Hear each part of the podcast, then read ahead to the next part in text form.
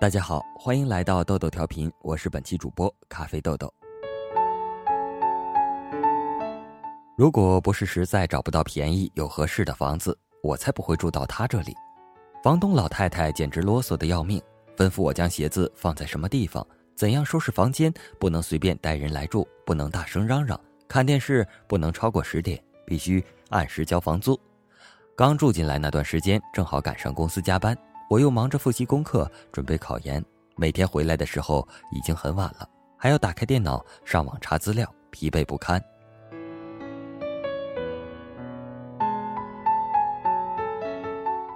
那天又是披着月光回来，摸着开屋子里的灯时，灯突然亮了，我惊吓的几乎跌坐在地上。原来老太太并未睡觉，而是圆睁双目，端坐在沙发上，一身唐装的衬托，简直像个鬼。我惊叫一声，手机跌在了大理石地上。我怒从心起，大声说：“你跑到这里坐着就等着吓人吗？”他马上站起来讨伐我，声音比我还大，控诉我每天晚上这么晚回家不守规矩，晚上开电脑时噼里啪啦，害他失眠。我说：“房子怎么说也给了房租，这点自由都没有。”他大声说：“好啊，那我不租给你行了吧？”然后他噔噔噔走进里屋，将我的房租拿出来，啪啦放到茶几上，望着那摞粉红色的钞票，我傻了眼。这半夜三更的，我能搬到哪里去呢？但我不愿求他，只好假装怒气冲冲的回屋整理东西，磨磨蹭蹭的想去处。半晌，他走进来，对我淡淡的说：“明天再搬吧，今天太晚了。”我如蒙大赦，却扭着头不言语。羞愤加上愤怒，让我无所适从。只好趴到床上嘤嘤哭泣，谁让我没有亲人，谁让我遇人不熟，男友另结新欢，不知道什么时候睡着了，一睁眼天已大亮，猛然想起了昨夜的事情，尴尬着走出卧室，他正在浇花，面容平静，再看茶几上那摞粉红色的钞票不见了，我悄悄拎起包从他身后走过去，他看了我一眼，没有出声，这件事就这么过去了，谁也没有再提。我们的关系不冷不热，见面点个头。大多数时候，我躲在屋子里戴着耳机听歌。为了减轻敲击键盘的声音，我剪掉了留了多年的指甲。那天听到他回屋午睡，我急急忙忙的拿了方便面跑到厨房。他在屋子里不冷不热的大声喊：“锅里还有丝瓜汤，做多了吃不了也是浪费。你要是不嫌弃就吃，嫌弃就帮我倒掉。”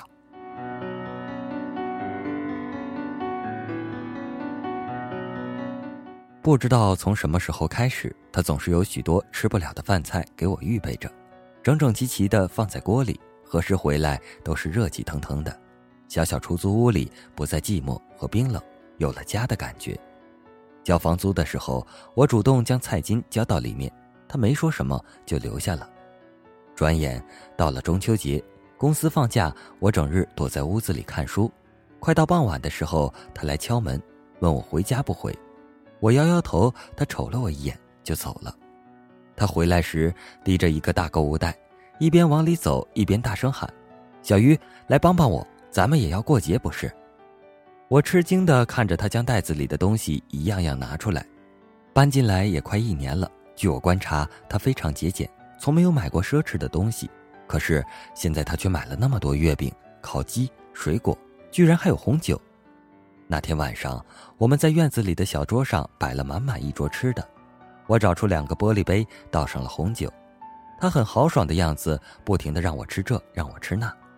多年来，我已经习惯了用一层硬硬的外壳将自己包裹起来。外人眼里，我大学毕业，是衣着光鲜的白领，但没人知道，我从小失去了父母，一直辗转在各个亲戚家里寄养，靠奖学金和救济金上完了大学。然后在陌生的城市找一份工作，掩藏起真正的自己。想起这些，心头泛起酸楚。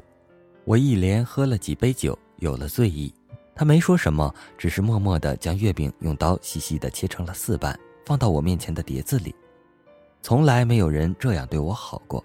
看着他，眼泪稀里哗啦的就掉了下来。他慌忙起身找来纸巾，轻轻放到我手上。然后用纸巾擦拭自己的眼泪，我突然蒙住了，这个强悍的老太太居然也流眼泪了。那个晚上，两个曾水火不容、相差几十岁的女人却一起哭了。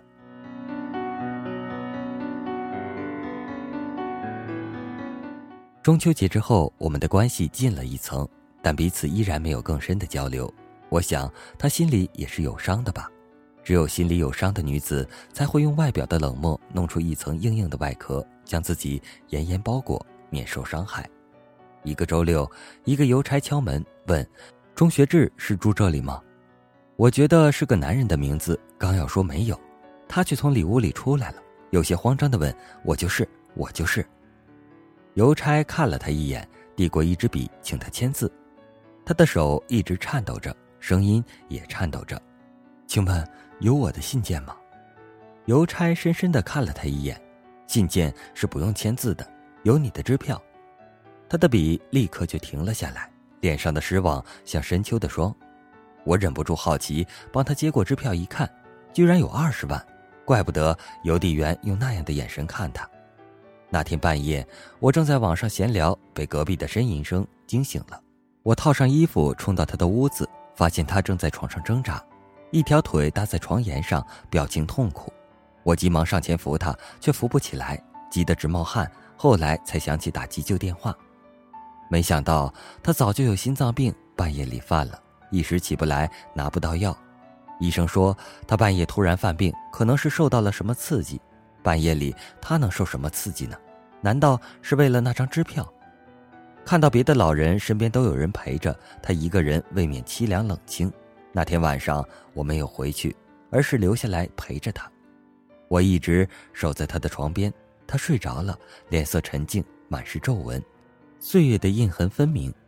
他醒来时看到我，轻轻说了句：“回去休息吧。”就又闭上了眼睛。他依然古怪，得了病也一样。出院后坚持不用我照顾，自己做饭、上厕所。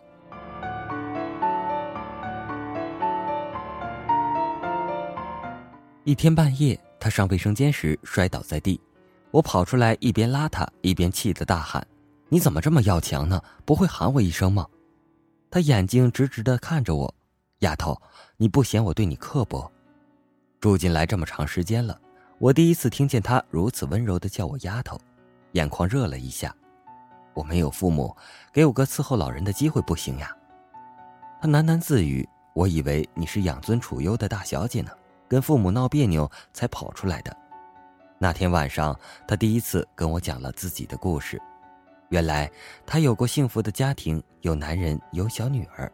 后来，男人带女儿去集市上玩，居然把孩子弄丢了。他几乎疯狂，男人也内疚出走，再也没有回来。他只想找到小女儿，坚持活着，只为了等。这些年，在焦虑苦闷中得了一身病，不时把另一间房子租出去。期许有个伴儿，没想到男人出国发了财，那张支票让他的心掉进了往事的沼泽。二十年里，只要听到陌生的敲门声，只要有信件，他都会激动好久，然后又失望。最后，他哭着拉住我的手：“我的女儿，要是在身边的话，也有这么大了。”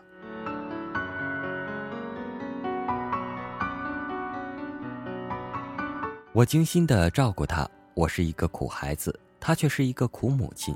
我们住在一起，有了相依为命的感觉。她彻底好起来的时候，我也顺利考上了研究生。离开那天，她做了满桌子的菜为我饯行，我却一口也吃不下。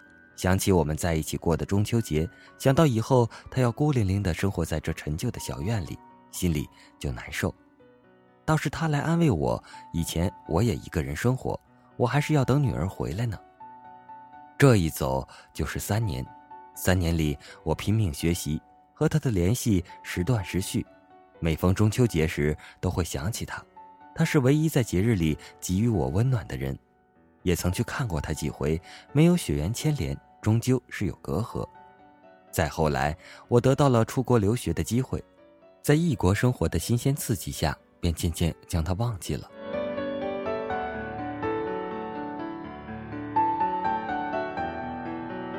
后来，曾经分手的男友突然从网上找到了我，说很后悔当初对我的伤害，他一直还爱着我，愿意补偿，并且会一直等我回来。果真，他说到做到，每月寄钱来，使我得以安心的完成学业。回国后，我没有告诉任何人，赶到男友的单位，期望给他一个惊喜。他惊异的看着我，那个老太太说：“你会回来，还真回来呀？”哪个老太太？就是一直让我给你寄钱的那个呀，居然是他！一种强烈的思念突然涌了上来，我当即打车来到了他的小院儿。满目秋晴，他坐在院子里的竹椅上，头发花白了，衣服也是褶皱。发现我，他先是一愣，然后慢慢的扭过脸去。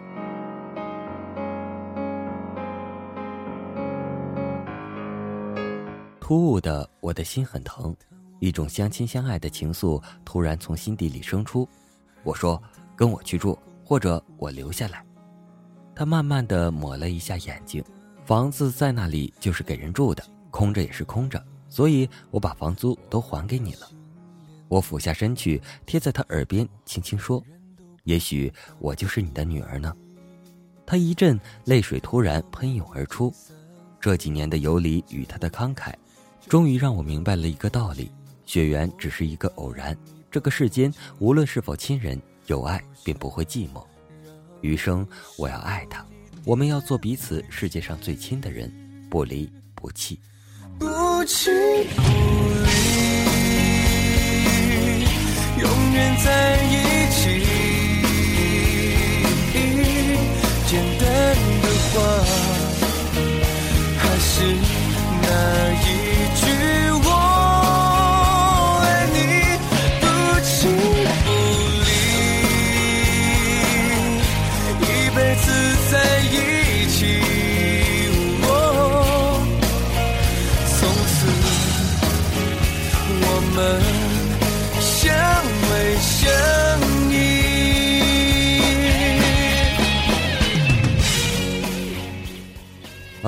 今天的节目就播送到这里了。我是本期主播咖啡豆豆，我们有缘下期再见，拜拜。